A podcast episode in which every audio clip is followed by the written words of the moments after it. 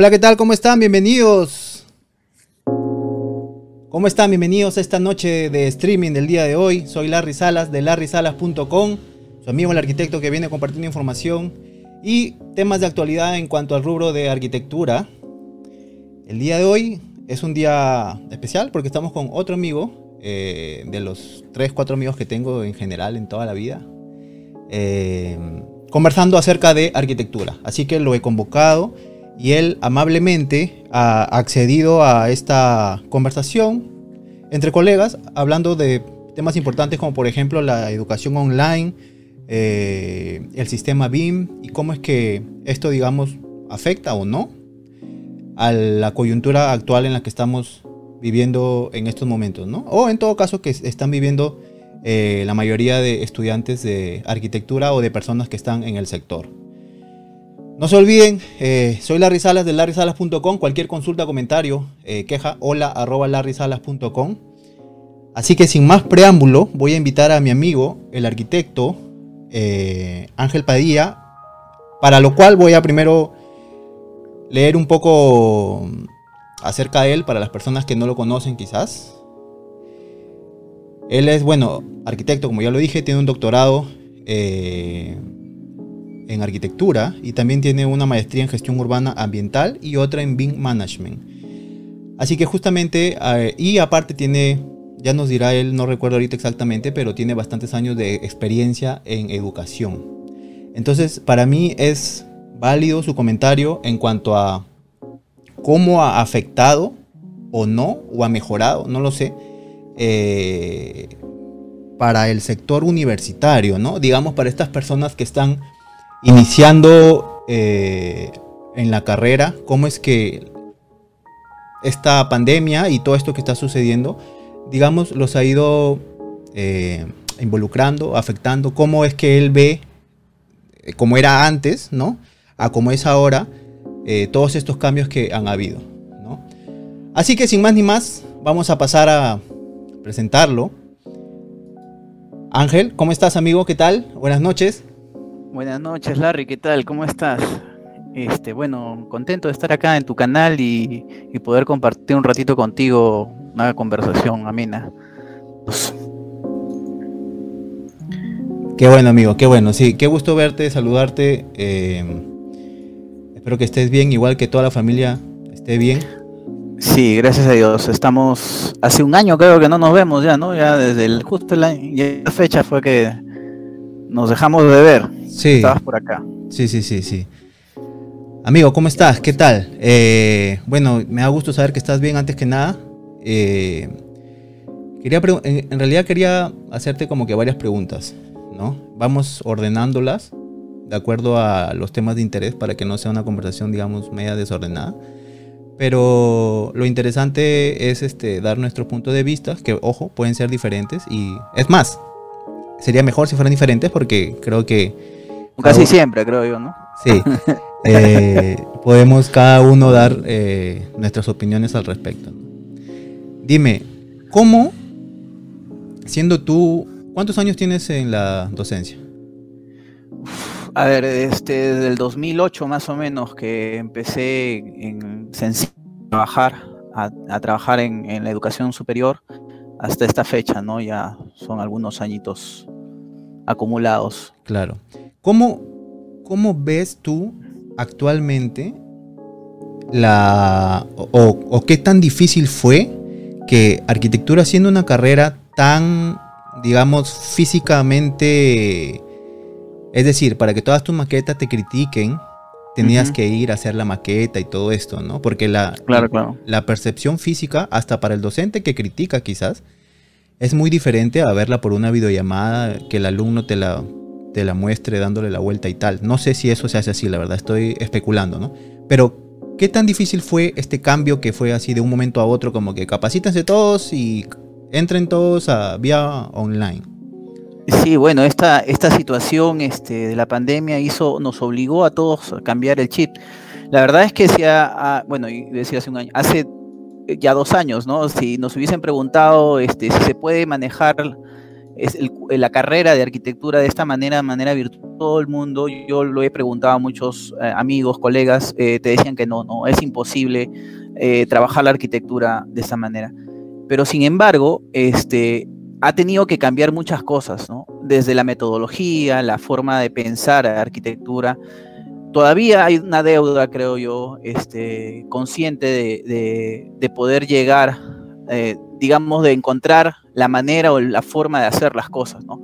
Sería mentir a alguien que te diga, no, sí, ya encontré la forma o esta es, ¿no? No, no, no existe ahorita. ¿Por qué? Porque este es un, ha sido un ensayo, ensayo y error, ¿no? Tanto para los como para los docentes. Este, y, yo creo que lo sufre más la gente que, les agarra a mitad de carrera y a los que están finalizando carrera, porque después de tener toda la costumbre de, haber trabajado de manera virtual, perdón, de manera física o presencial, pasarse de la manera virtual ha sido un, todo un tema. Mientras que los que recién ingresan, como nunca lo han vivido de manera este, presencial, creo que se les ha acomodado mucho mejor o lo han entendido mucho mejor, creo yo a menos es la percepción que nos ha dado este, algunos trabajos que hemos hecho de investigación, de ver cómo comparativamente cuáles han sido los mejores resultados, ¿no? Y, con respecto a lo que tú te refieres a, la maqueta o a, los planos, que generalmente es el desarrollo del taller, yo creo que también ha tenido que haber un cambio sustancial y todavía hay un proceso de cambio constante en el propio taller, ¿no? El taller no puede ser manejado como clásicamente a ti te han enseñado, o como clásicamente nosotros hemos trabajado, ¿no? Tiene que haber un cambio este, muy, muy, muy importante, porque si no, este, no, no, no va a tener los resultados que, podamos tener. Ahora, que se puede, yo creo que sí se puede. Este, y yo creo que la, la, virtualidad ha llegado un poco para quedarse y hay cosas que después de esta pandemia van a quedar definitivamente y, que va a ser mejor, o sea, nos tiene que ser mejores, ¿no? Porque si no, no tendría ningún sentido, en realidad. Claro, eh, yo eh, justo la vez pasada conversaba con un amigo que estudia ciencias audiovisuales. Eh, una persona que, que, colabora con nosotros en la parte justo audiovisual, edición y todo esto. Y él me comentaba que él había tomado la decisión de no llevar dos ciclos en su universidad, que era justamente ciencias audiovisuales, pero que ya estaban en la, en la etapa donde se necesita ir al estudio, se necesitan que operen con las máquinas, con las consolas y todo esto, que son cámaras, ¿no? Donde obviamente si no estás en el estudio eh, va a ser en vano o en todo caso no vas a aprender como lo aprenderías si es que fueras eh, como antes se hacía físicamente, ¿no? Mm. Y porque obviamente un alumno de esas características no tiene los equipos que podría tener el estudio de su universidad.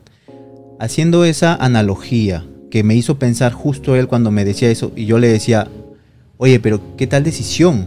Porque esto va a seguir. O sea, yo le comentaba, eh, ya bien por tu decisión y todo, pero sí sabes que después de un año vas a regresar de todas maneras y vas a hacerlo online igual. Y él habiendo pasado ya un año, eh, casi, me regresó. Y, ha regresado online. Entonces, esto, esta analogía, ¿tú cómo piensas que es en, en, arquitectura? ¿Habrá mucha gente que ha dejado un ciclo o dos porque quizás no, lo siente igual? Claro, hay gente que ha dejado un, este, un año, hay gente que no ha podido seguir estudiando. Y yo lo, haciendo también otra analogía, este, era que me acuerdo que en, nuestros tiempos este, te exigían que tenías que tener un, mínimo de herramientas para poder trabajar el taller, ¿no? O sea, había que tener tu rotring, había que tener tus reglas, había que tener una serie de cosas que no eran baratas, que no eran económicas, este, y, entonces habría que conseguirlas, porque si no, no ibas a poder lograr los objetivos. Ahora me parece que analógicamente este, la, carrera va a tener que exigir también que tengamos los equipos este, particulares para poder lograr los objetivos, en la medida de lo posible también, ¿no? Con todas estas circunstancias. Estamos viviendo una crisis, o sea, este, y en las crisis obviamente que existe un proceso, a veces es, y es un proceso, puede ser un proceso dificultoso, lleno de piedras, o sea, no es fácil esto, eh, no es fácil para nadie. Entonces, este, me parece a mí que, tenemos dos, opciones, ¿no? O, ponernos en, ese, en ese plan, esperar a que todo regrese a la normalidad, entre comillas, o, este, o utilizar las herramientas que tenemos y, comenzar a buscarla, ¿no? Comenzar a, ser más creativos en todo caso, para ver las formas y las maneras. Por ejemplo, yo te comento que eh, una colega que, que lleva los primeros talleres lo que comenzó a hacer es comenzar que los jóvenes comiencen a hacer sus maquetas con cartón este, reciclado, ¿no? Con, todo el mundo tiene una caja por ahí, una caja de zapatos y cosas así. Y con eso comenzaron a trabajar sus maquetas. Eh, el celular ya no solamente es el celular para, para, tomarse fotos para el Instagram, sino también comenzó a, tomar fotos, eh, pero pensando ya en la espacialidad para poderla mandar al, al, al docente y que pueda observar, ¿no? el ojo del arquitecto también va a cambiar, porque una cosa es este, criticar el plano impreso a una escala determinada, con un momento determinado que el ojo se acostumbra a ver la escala, y otra cosa es estar dándole zoom a la, a la pantalla, y entonces en un momento se ve algo pequeño y otro momento se agranda. Entonces ese, ese cambio de, de, vista, eso lo sufren más, creo, los arquitectos. Entonces este, me parece a mí que sí, existe ese proceso este, complicado que estamos viviendo todavía. Después de un año, creo que ya mirando hacia atrás eh, de todo lo que ha pasado, ha habido cosas muy acertadas, también ha habido algunos errores y, sobre los cuales eh, se supone que en este año tiene que ser mucho mejor, ¿no? Claro, dime, y, o sea, a ver, hay personas, somos conscientes, ¿no? Hay personas que son eh, tecnológicamente accesibles más que otras. Claro. Es decir, entre docentes, me imagino, o entre cualquier eh, sector, ¿no?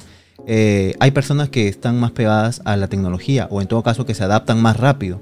¿Cómo fue eso entre los docentes? Porque, por ponerte un ejemplo, me imagino que los, los, docentes de mayor edad que quizás no eran tan tecnológica o tecnológico lover, no sé cómo llamarlo, eh, que de, de, un momento a otro les digan, ¿sabes qué? Tienes que hacer tu clase online. Esto fue muy difícil, me imagino, hasta puede traer quejas de, los alumnos. Sí, claro, este, ya, ya me imagino que tú, tú, debes estar pensando ahorita en algunos, algunos de tus profesores, seguro. este, pero, pero en realidad eh, esta situación es algo normal, pues, o sea, eh, el, sufrimiento que, lleva el alumno al estar acostumbrado a lo que yo te decía, ¿no? Un alumno de, de, de 20, 21 años lo sufre, pero lo puede llevar o lo puede este, sobrellevar. Mientras que una persona más adulta que está acostumbrada de repente con las justas a mirar su correo, y esto es, eh, comenzar a, sentarse todo el día en la computadora y, ser parte ya una herramienta más de su trabajo, este, y además manejar algunas cosas, algunos nuevos programas de comunicación como el Zoom o como este, esta situación de ahora que, que eh, viviendo, eh, les ha costado un poco más, ¿no? La, curva de aprendizaje para ellos ha sido un poco más grande. Y, creo que también eh, ha habido una buena, una buena onda, por decirlo así, de, los alumnos para, para poder entender a, su profesor de repente que es un poco mayor y que, y que está en ese proceso. Habemos personas que a pesar de que de repente no somos nativos, pero sí nos gusta la parte tecnológica, nos, nos apasiona un poco esto, entonces nos, nos, nos hemos acostumbrado un poquito mejor. Pero no quiere decir que este, que lo otro no, no, este, no sea importante. Además, este, yo creo que sí, de todas maneras, e, e, el, tema de la, de la virtualidad no puede subyugar el, la experiencia de algún docente que de repente ya tiene años trabajando y que era importante de repente mirar su, su, cátedra a través de, de, esta manera ahora virtual, ¿no? Claro. Eh, el comportamiento de los alumnos, ¿cómo, cómo se está tornando ya que con, con, los meses que han pasado o con el casi año entero? O sea, eh, digamos, aumentó la población estudiantil, disminuyó. Por ejemplo, sé que ahora se titulan eh, por Zoom. Me parece gracioso porque eh, para los que nos hemos titulado en vivo e en directo es toda una presión, ¿no? No sé. Claro, claro. Este, Pero, pero bueno, a ver, eh, a mí me parece que, que, que, la disposición de los alumnos ha sido este, muy buena. Al comienzo, como es natural, con un miedo terrible. A mí me decían, arquitecto, pero ¿cómo va a ser esto? ¿Esto cómo lo vamos a hacer? Bueno, vamos a, comenzar a, experimentar una nueva forma de, enseñanza en realidad. Todo para todos es nuevo. Pero este, tanto la titulación, como tú mencionas, la sustentación de tesis o, o, el, o la clase en sí, este, ha habido de todo. Ah, la circunstancia ahora es curiosa, ¿ya? Porque lo que sí hay que aceptar es el control. El control del docente ya es distinto. Antes tú te parabas al frente y, tenías el control, por decirlo entre comillas, porque sabías que todos estaban atendiendo. O entre comillas también, ¿no? Porque uno puede mirar a la persona que te está mirando, pero de repente está pensando en otra cosa. Pero en, este, tú dices, ya, sí me están atendiendo. Pero ahora, frente a esto, tenemos la la virtualidad y a veces la gente no quiere prender su cámara y no sabe si están ahí o si de repente se han ido a, tomar un café o qué sé yo. Y, eso qué cosa hace? Que la responsabilidad de la, del aprendizaje ahora no sea, este, la responsabilidad no sea tan importante del profesor, sino más bien del alumno. ¿no? Creo que este tipo de virtualidad hace que el alumno tenga este, mayor responsabilidad o conciba mayor responsabilidad. Por supuesto, eso está, va a estar de la mano siempre de la madurez de cada uno. Así que el eh, proceso que cada uno es muy, muy, muy personal y, y ya, pues, ¿no? O sea, e, este, eso también se va a ver reflejado más adelante, pero eh, este, quienes hemos, esto, esto en realidad de la virtualidad no es algo nuevo, ¿no? Este, quienes hemos hecho alguna vez un curso a distancia, sabemos que la responsabilidad no es ya del profesor, sino de quien este, asume este, básicamente que quiere aprender, ¿no? Y entonces yo me he dado con buenos, este, buenos trabajos de gente que realmente quiere, o sea, este, está, está, está este, comprometida con su propia enseñanza. Y por supuesto está siempre los que este, no saben muy bien lo que todavía no, no definen muy bien la, la, situación en la que quieren estar, ¿no? Pero están ahí estudiando, ¿no? Bueno, hay, hay de todo ahí. Claro, claro. Eh, sí, en realidad sí me parece válido lo que dice. Eh, claro, es que, a ver, el docente no puede ser el papá del alumno que tiene que estar con, el látigo diciendo, oye, estudia, o no, o haz tu maqueta, o que te bota del salón, o, todo este tipo de escenarios que antes habían, ¿no? Claro. Sin embargo, claro, un estudiante de, de maestría o de posgrado estudiando algún curso a distancia es muy diferente que, por ejemplo, un chico de primer ciclo o de segundo ciclo estudiando modalidad online. Eh, asumo yo que debe ser un gran reto hasta para los propios padres, ¿no? Claro, completamente de acuerdo. E inclusive este los niños, los niños de ahora que este eh, que tienen que hacer su colegio y todo de manera virtual es, es completamente difícil para ellos, no estar concentrados más de una hora ahí sentados es complicado. Pero para un chico que ahora entran de repente un poco más chicos, este, ya jóvenes o, iniciando tú, que inician la carrera de, arquitectura o cualquier carrera, eh, sí les involucra tener una mayor responsabilidad. A veces no es fácil. Yo justo estaba viendo tus cortos que tienes ahí en tu canal de YouTube, que me parecen súper interesantes y, y, que vas dando algunos consejos. Este, es verdad que ahora eh, es, más, este, tenemos más información, tenemos más herramientas, tenemos más cosas positivas. Este, yo creo que sí, todo presente siempre es mejor, a pesar de las circunstancias.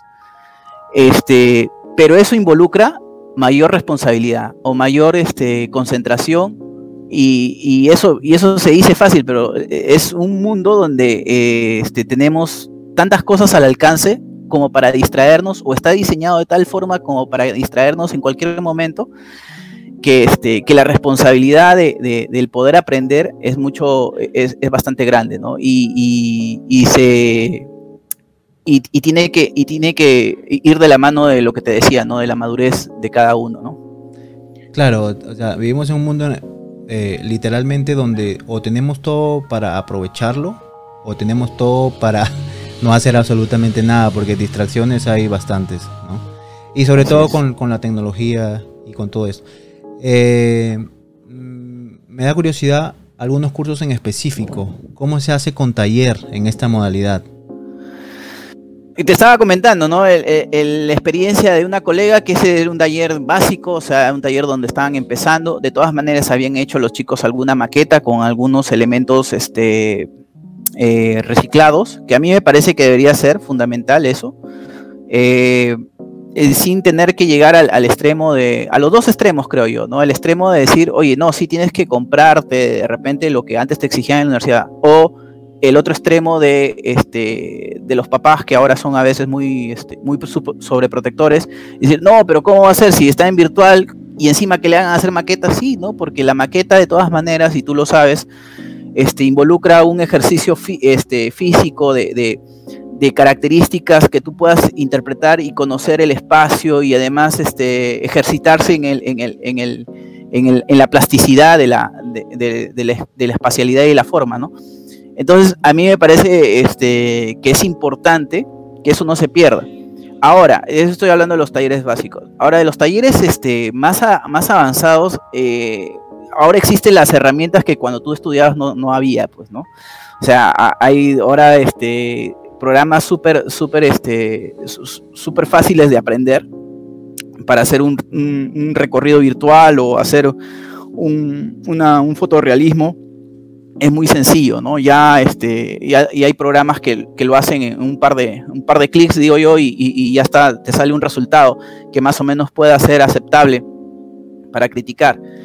Eh, como te digo, hay un ejercicio de parte del docente y de parte del alumno de ir cambiando, este, ir cambiando las formas de enseñanza, ir cambiando también los ejercicios, porque también no se puede dar los mismos ejercicios que se hacían de manera presencial, por escala, por este eh, el, sentido mismo de que el objetivo es este eh, el objetivo en realidad es, que, los alumnos tengan la capacidad de diseñar un espacio bien un espacio bien, bien controlado, bien, este, bien hecho, y no tanto el, la, la, cantidad, sino la calidad del trabajo. Entonces, este, por eso yo digo que esta, esta situación es un proceso de cambio en realidad.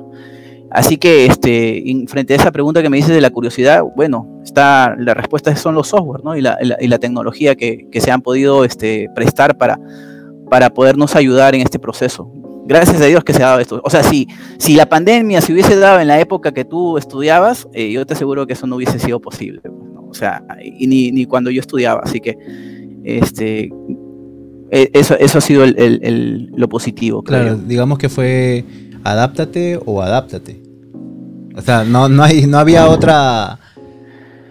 Sí, pues, pero, pero eh, eh, esas circunstancias la, vivimos todos los días, ¿no? Yo creo que este, el mundo mismo lo vive todos los días, ¿no? O sea, cuando, cuando se ha dado las revoluciones, este, ha sido siempre así, ¿no? Eh, el, el, mundo sigue avanzando y, el que no avanza se atrasa. O sea, y, básicamente este, e, el analfabeto que no sabe leer ni escribir es un tipo de analfabeto, pero ahora hay un tipo de analfabeto que no sabe usar la computadora también. Entonces, digital. Este, las capacidades este, van, o los requerimientos van, van cambiando conforme también va, se va transformando el mundo, ¿no?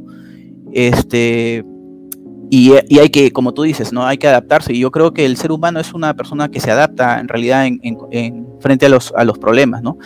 Y creo que en las crisis más bien es donde sale lo mejor o puede salir lo peor de una persona. Así que este, de alguna forma lo positivo sería eso, ¿no? ¿Cuál, cómo, ¿Cómo has enfrentado tu, tu circunstancia de estudiante o de, o de, docente frente a esta, a esta, a esta situación de, de pandemia? Claro, ¿cuál crees o consideras que es el curso más complicado para dictar en esta modalidad? Eh, bueno, sí, definitivamente el taller de diseño. A mí me parece que es, más complejo. Este, eh, ah, bueno, el, de, eh, ahorita se me viene a la mente de nuestro amigo en común, este Jorge Anderson. El, el, curso de geometría descriptiva me parece el más difícil de dictar bajo estas circunstancias. Este, el más difícil de dictar, sí. Bueno, justo lo hemos conversado, lo hemos discutido. Eh, el, poder eh, enseñar eh, el curso de geometría descriptiva es, es, que es un curso fundamental para el desarrollo este, espacial de, un arquitecto. me parecería el más, el más complejo de, poderlo enseñar y, verificar que lo que has enseñado este, lo están entendiendo los alumnos. O sea, pero ya no hacen láminas, o sea, ¿cómo? Claro, se hacen láminas, eh, ¿En AutoCAD igual. o algo así? no, hay que hacerlo a mano, hay que hacerlo a mano, hay que tomarle foto, hay que enviarlo, o sea, este, e, e, esa, esa situación no, no ha cambiado, creo yo. Yo te comento un, un, ejercicio que hicimos con los chicos. Tuve la oportunidad de hacer un ejercicio con los chicos de expresión gráfica el ciclo intermedio, o sea, en agosto, con los que recién entraban. Entonces había que enseñarle algunas herramientas de expresión gráfica básica, ¿no? Este, y, entonces lo que les pedí a los chicos es que, que, presentaran al final su trabajo, porque fuimos haciéndolo poco a poco. Y, y los chicos hicieron un TikTok, ¿no? hicieron TikTok de, de, sus láminas, ¿no? ¿En serio? sí, en serio. Este, y, y, me lo enviaron, ¿no? O sea, este, fue muy curioso eso, porque yo jamás en mi vida pues, hubiese imaginado que, que a alguien se, se, le ocurriría hacer algo así, ¿no? Eh, pero, pero a mí me pareció muy divertido, ¿no? Y además a ellos también, ¿no? Y, y les pareció también una, una forma este, divertida de aprender, ¿no? Mediante estos, estas herramientas nuevas. Y, pero, pero lo habían hecho a mano, o sea, habían trabajado a mano y lo, y lo mostraban, ¿no? Lo mostraban. Y, y claro, estamos en esta, esta nueva cultura de la imagen y, y, entonces hay que saberla aprovechar. Creo que positivamente esto podría ser algo bueno. Claro, eh, me asombra lo que me dices en realidad. No se me hubiera ocurrido. A lo mucho que pasaba en esa época universitaria era que, no sé, si te pedían un trabajo como de seminario de estructuras, que era hacer tu maqueta, todo esto, en vez de llevar solo la maqueta, llevabas un video eh, donde todo el proceso lo explicabas en el video, ¿no? Pero claro, claro. Ahora a un TikTok ya es algo más, sí, claro. más moderno. Claro, porque además eso recuerda, eso es este, lo, lo, pueden subir a sus redes y, y, bueno, y entonces ya lo los, los identifican. ¿no? Pero que, o sea, ¿fue convalidado como un trabajo? Eh, claro, era la entrega final. Ah, o ya, sea, o sea, eh, la entrega final fue un TikTok, literal. No, no, no, no, no, no, no es que yo les haya pedido un TikTok, o sea, a mí tampoco se me hubiese ocurrido jamás. Pero no es, no es mala idea, ¿o, ¿o, sí? No, no es mala idea, claro que no. Lo que yo quería era una presentación de su trabajo. Y entonces alguien dijo, ah, ya, acá yo lo voy a presentar en video, lo explico, pero en el formato del TikTok, ¿no? Que es, es este, me pareció muy, muy divertido, ¿no? Y, y lo enseñé y, y, y, la gente le, le, le gustó, ¿no? A, a mucha gente. ¿Cuánto ¿no? tuvieron? ¿Cuánto tuvieron de nota? Buena nota, pues ya, este, no sé, pues 17, 18, no sé. Yo, yo pongo buena nota, Larry, no soy como tus profes. Ahora, ahorita salta todo el mundo. Sí, sí. Este, ¿qué te iba a preguntar? ¿Y cuál es el, el curso que se ha adaptado más rápido o con el que no ha habido muchos problemas? ¿Los de letras quizás? Claro, y también los cursos que son este como los, los cursos de, de este el curso de diseño asistido por computadora, ¿no? Porque valga la redundancia, es, es, asistido por computadora, así que ese creo que se adaptaba fácil. Aunque déjame decirte que la primera semana de curso había gente que me decía, arquitecto, estoy en tal lugar y, y, bueno, me puedo conectar por el Zoom vía mi celular, pero no tengo computadora, ¿no? O sea, ya, era, ya le digo, pero curso se llama asistido por computadora, ¿no? Es, este, claro. Va a ser difícil que, lo, que sobrevivas ahí, ¿no? Entonces sí, pues se dan cuenta y ya, pues, ¿no? Pero creo que ha sido el curso que más rápido se adaptó y, y que los chicos rápido lo captaron. Este, eh, y, y el, sí, los cursos de, de, de, de, teoría también me parece que podrían ser uno un, este, bastante fácil de adaptar. Eh, tenía una, una, colega docente que me comentaba que en derecho estaban muy bien, o sea, les, les, les, eh, les parecía tan natural de repente estar a, exponiendo no, a cada rato. No, ir. no, tenía, no tenía mucho problema.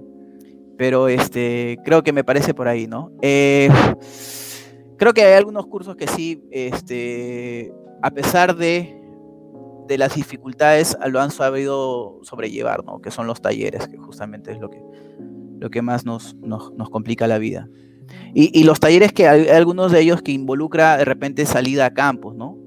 Eh, creo que hemos tenido que comenzar a hacer otro tipo de investigaciones, ¿no? Unas investigaciones más bibliográficas, investigaciones más de artículos científicos, que hay un montón en la red, y que es otra forma de investigar, es una forma válida de investigar los artículos científicos. Y eso ha determinado que más bien eh, busquemos otros nichos, ¿no? Nichos que este, para eh, el estudiante de arquitectura a veces estaba como que aburrido, ¿no? ¿Qué cosa era leer, ¿no? Leer, comenzar a leer, que me parece que es algo que no deberíamos descuidar, ¿no? Claro, justo te iba a preguntar eso. ¿Cómo hacen con...? Porque, a ver, antes, bueno, antes de que suceda todo esto, que ya sabemos que para bien o mal adelantó un poco, o en todo caso los, nos eh, incluyó a mucha gente en la tecnología más rápido y, que quizás es, quizás no, es algo bueno, ¿no? Eh, ¿Cómo hacen con eso, por ejemplo, para la hora de exponer o presentar un trabajo? Porque obviamente es más fácil que el rendimiento sea compartido o que los trabajos sean compartidos o que la gente lea. Porque como tú dices, si antes leían la pizarra, ahora es más fácil que eh, leas tu celular o tener dos pantallas y exponer y leer, leer, leer, leer, leer. O sea, hay una exigencia ahí adicional. Claro, claro. A, mí me parece que la exigencia va justamente por eso, para que ya la gente eh, cuando exponga no lea más bien, ¿no? Sino que exponga realmente y que comiencen a hacer gráficos y que comiencen a hacer un mapas mentales y que, y que la exposición sea en base a lo que este, a las anotaciones que tenga o a lo que han estudiado, ¿no? Y, y, la parte teórica, por ejemplo, este, nosotros lo que hemos hecho justo en el curso de teoría que, yo llevo, este, es darle mucho peso a la parte de la literatura y de la bibliografía este, de, artículos y de, y de este, repositorios científicos que hay y, certificados y hemos aprendido a, a, cómo buscar información, información adecuada, porque tú en internet te puedes encontrar cualquier cosa, ¿no? Este, entonces saber dónde buscar, cómo buscar y qué buscar, ¿no? O sea, son, son, son preguntas que, que uno este, a veces las descuida y creo que eso ha ayudado bastante, ¿no? Ha ayudado a cubrir, eh, como te decía, nichos que antes no los, no los teníamos tan presentes porque como somos muy de práctica, muy de dibujo, muy de visuales, olvidamos justamente esta parte teórica y, y de lectura que creo que refuerza bastante bien la parte del diseño, ¿no? Que muchas veces la hemos tenido descuidada. Claro. Eh, ponme en, contexto ahorita en cuanto a en cuanto a ese tema que te voy a preguntar sobre, la, sobre la docencia. Antes, cuando yo estudiaba, y tú también seguro, eh, era todo casi a mano. Casi. Hasta cierto punto, eh, mano cat, que le decíamos, ¿no? Eh, claro. Todo, elevaciones, perspectivas, plantas, y luego con estilógrafo, que era encima hacer otra vez el plano, pero con los estilógrafos. Todo este trabajo físico eh, que creo obviamente ahora ya no se hará, o, no lo sé, eh, o que cada vez es menor, pero creo, y por ejemplo, los que son anteriores a mi, a mi promoción de cualquier universidad, la que fuera, se nota que eh, por ejemplo, mis docentes dibujaban bien.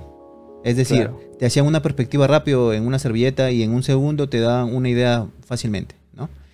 Eh, ahora, ¿cómo es? O sea, ¿esto crees que va a perjudicar? ¿Es algo bueno, algo malo? ¿Vas a tener que siempre estar con una laptop en vez de un lápiz? O sea, ¿cómo, sí, bueno, es, eh, este, definitivamente hay cosas que de repente van, a, van, a, van a complicarse, digo yo porque quieras o no, el, la mano y el, pensamiento de, dibujar es un músculo, ¿no? Que si tú no lo ejercitas, este, no se va a desarrollar.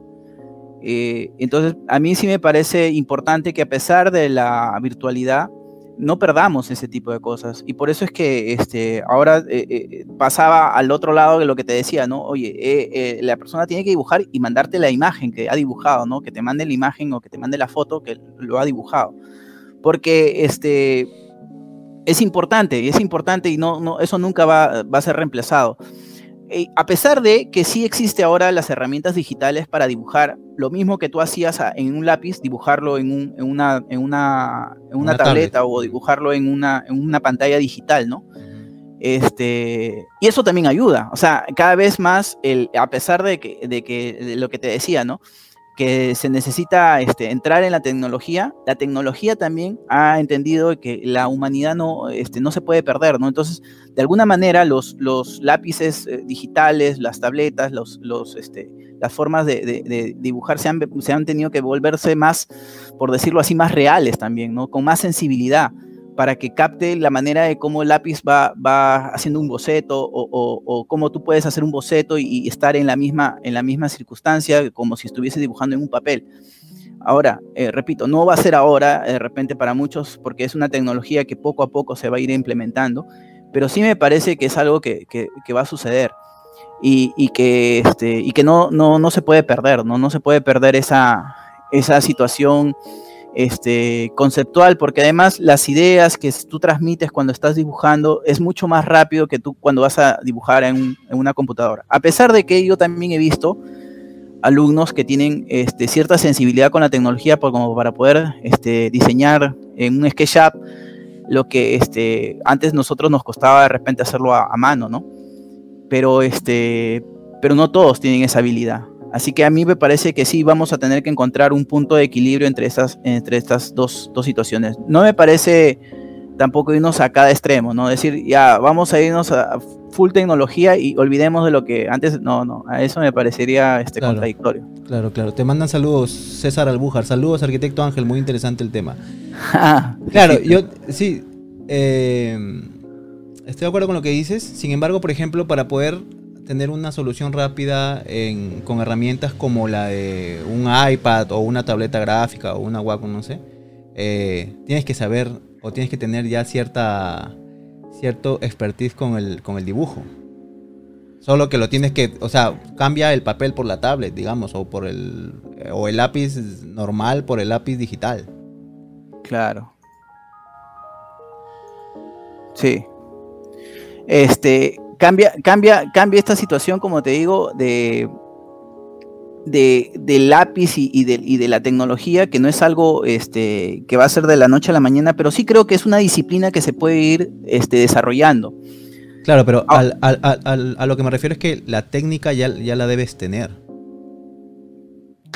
La, técnica la tienes que este, desarrollar, o sea, la tienes que aprender y la tienes que desarrollar, eso es disciplina. O sea, hay alguna gente, a ver, sí hay es una diferencia. Yo, yo tenía mi, mi buen amigo que, este, que, que, estudiaba conmigo, que, que el pata hacía unos apuntes con la mano izquierda y al ojo cerrado, o sea, increíble, de verdad.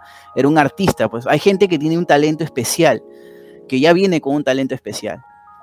Y ya vemos otros que no tenemos ese talento de, de dibujar tan bien, pero que sí hemos desarrollado una disciplina de estar este, ahí, ¿no? trazando, trazando, trazando. Además, un, arquitecto no, no, es un dibujante, ¿no? Necesita el dibujo para, utiliza el dibujo o una herramienta como para este, comunicar sus ideas, pero no necesariamente es un dibujante, y eso sí es importante decirlo, porque si no después este, van a pensar que, tienen que contratar a un dibujante. Y, por ejemplo, hay arquitectos que tienen... Eh, digamos que no dibujan, pero que realizan buenos renders. Exacto, que realizan buenos renders. Claro, eso, este, gente operativa, ¿no? Gente eh, que tiene la, técnica, por ejemplo, para usar los, renders, ¿no? Claro. Pero que, que, eso no quiere decir que el que, el que hace renders o no haga eh, te hace mejor o peor profesional, ¿no? O sea, no, no hablando de eso, sino que hablando que como herramienta o tienes el mm. dibujo o puedes tener el modelado 3D. Pero yo lo, que sí quisiera ahí redundar es que, este, porque es una de las cosas que nos pasa siempre, es que la gente que se dedique a hacer render, que, lo seguro que lo hace muy bien, y tengo alumnos que hacen muy buenos renders, que entienda y que le haga entender al cliente en todo caso que el render no es el proyecto, ¿no? O sea, y es una de las cosas que siempre lo sufrimos, ¿no? La gente piensa que el, render ya es el proyecto, o sea, ya es, esa es, este, ya no necesito nada más, ¿no? Y, este, y yo te veo a ti que haces tus videos que te matas explicando las instalaciones y todos los componentes que involucran un proyecto o un edificio. Entonces, que es complejísimo, ¿no? Es una... Es, es, todo un sistema de diferentes cosas, ¿no? Así que este, es importante que a pesar de que hagas unos buenos renders y que, y que otra cosa, ¿no? El render tampoco tiene que ser este, tan eh, súper realista, ¿no? Porque es un render, o sea, lo que tiene que verse bien es, es el edificio ya construido. Y que el edificio construido sea mucho mejor que tu render. Ese debería ser el objetivo final. Claro, porque eh, nos envía saludos este, Jorge Anderson. Jorgito, Jorgito, sí, ya lo acabo de ver ahorita. Amigo, ¿cómo estás? Un fuerte abrazo. Eh, sí, es cierto, en realidad eh, justo veía en redes un video de una arquitecta donde explicaba acerca de la arquitectura. Ella le había puesto la arquitectura de Instagram. Así como si fuera arquitectura, no sé, pues minimalista, ya, Instagram, ¿no? Claro, claro. Que es esta arquitectura donde se satura de bastantes cosas, madera, color negro, fierro, blanco, no sé, todo, piedra, ¿me entiendes? Mm, eh, color rojo, eh, plomo, ¿no? Entonces toda esa composición o toda esa suma de elementos termina siendo una eh, composición o un proyecto, digamos, o un render finalmente, ¿no? Y hay muchos clientes como está saturado las redes y todo esto de este tipo de fotografías o de imágenes, em, la gente cree que eso es lo que más se hace o lo que mejor se hace, ¿no? Entonces, explicaba por qué menos es mejor, o en todo caso, que, la estrella de tu proyecto no sea todo lo que le pones, o todo, yo me acuerdo clarito que cuando estudiaba, tú llevabas tu maqueta y era un despedazamiento así como que sácale esto, sácale el otro, sácale esto, y ¡fum! mitad de maqueta o 70% de maqueta afuera, a la basura. Y quedaba solo lo esencial. Y ahí tú recién te das cuenta, ¿no? Sí. Este. Pero claro, eh, eh, eh, esas situaciones de, pensar en una, la arquitectura como una moda nos ha hecho, nos ha hecho pensar de que de repente es, eso, ¿no? Y, por eso te decía, o recalcar la parte de la parte teórica de la arquitectura que es tan importante tenerla presente. siempre nos, en, la, en, la, en, el trabajo de la carrera, yo siempre digo que hay tres, tres cosas importantes que uno aprende, ¿no? Que es la, el diseño, que es todo el mundo, eh, desde el primer ciclo hasta el último, lo tiene presente. La parte técnica, que es desde las expresiones gráficas hasta los cursos de construcciones y estructuras y todo eso. Y la parte teórica. Esos tres componentes este, deben estar de manera transversal, bien, bien aprendidos, ¿no? porque si no, este, vamos, vamos a procurar de repente gente que, este, que diseña muy bien, pero diseña porque se ve bonito. Y, te dicen, no, sí, se ve bonito. O, gente que, que es muy buena de repente construyendo, ¿no? Pero poco nada le interesa en realidad el asunto este, de, la arquitectura en sí, porque este, eh, no, ven el, tema este, del confort o de, o que si el, edificio en realidad funciona, ¿no? Y, entonces, y también este, está la situación de que solamente a veces nos quedamos en la pura teoría, ¿no? Entonces, este, es, importante que, los, tres, los tres niveles estén cubiertos, ¿no? Para evitar justamente lo que tú decías, ¿no? Este, entrar en, esa situación y, y, estar en, esos extremos peligrosos. Te envía saludos este, Jean-Pierre More Rosas desde Piura. La gente de eh, Piura que tanto tanto nos, nos, nos quiere y nos, nos, queremos. Sí, este. Te, decía, efectivamente, con lo que mencionabas, eh, eso es así, pero hay un pero. Que no se puede, o sea, a ver, digamos, tú no puedes plasmar o no puedes hacer que, que la gente vaya a tu ritmo, por ejemplo, cuando, tú dices, ¿no? Ya tú, o sea, ¿cómo haces para exigirle al alumnado que tienes de tal curso que te entienda a la velocidad que tú quieres que te entienda? O sea, ¿cómo, ¿cuál es el, el margen que tú pones para que alguien apruebe en, en, un curso determinado. No sé si me dejo entender. Sí, sí, sí sé lo que, por dónde vas. Ya sé, ya sé por dónde quieres ir. Este, es complicado ya, porque tu pregunta es, este, eh, eh, tiene mucho, muchos, muchas aristas. Ahora, eh, ¿por qué? Porque ahí, ahí sí yo me he chocado con, grupos fascinantes, ¿no? O sea, grupos, me refiero a toda una promoción completa que, en realidad son súper competitivos, el, este, el primer alumno y el que de repente no está tan bien, igual están ahí dando pelea, intervienen, preguntan, te exigen, ¿no? ¿Por qué? Porque te pregunten cosas que a, ti de repente hasta se te escape. Entonces tú dices, ah, no, para la próxima tengo que leer más, o tengo que leer esto, o, me han preguntado esto y no lo sabía. Entonces, o sea, te exige, te, exige como profesor y eso es fabuloso. Pero también hay grupos y promociones que, parecían como si estuviesen aletargados, ¿no? O sea, todos se hubiesen puesto de acuerdo como para decir, mm, hay que pasarla así, ¿no? Entonces, este, es muy relativo eso. Este, hay, hay circunstancias también, y, hablando un poquito de eso de, generaciones, ¿no? O sea, hay, hay generaciones que, que o, promociones, vamos a decirlo así, que vienen muy competitivos desde, y, es un grupito que es muy compacto desde el primero hasta el último ciclo.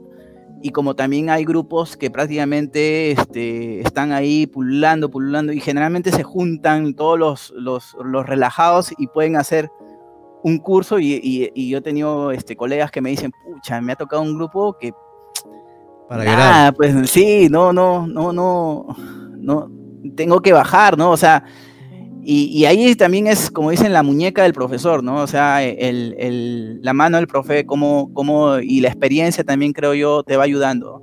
Porque, eh, valgas verdades, cuando uno recién entra también a trabajar como, como docente, este, nosotros somos arquitectos, pues, o sea, nadie nos ha enseñado a enseñar.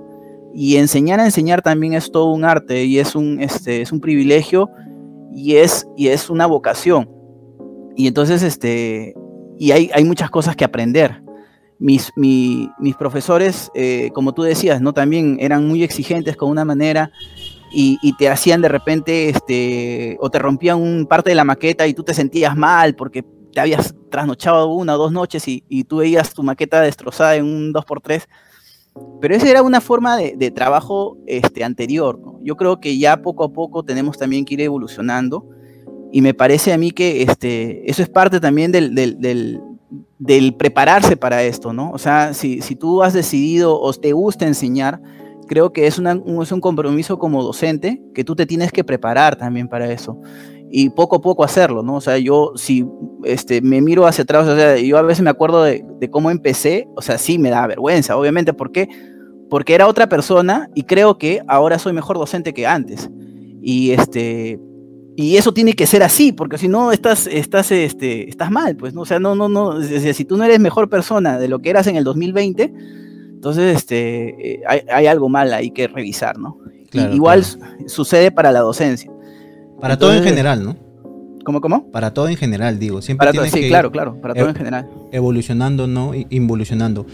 Me has hecho recordar lo que realmente te quería preguntar, solo que me quedé en blanco. No sé si te diste cuenta que me quedé en blanco unos segundos y no sabía qué preguntarte. yo pensaba que era tu internet.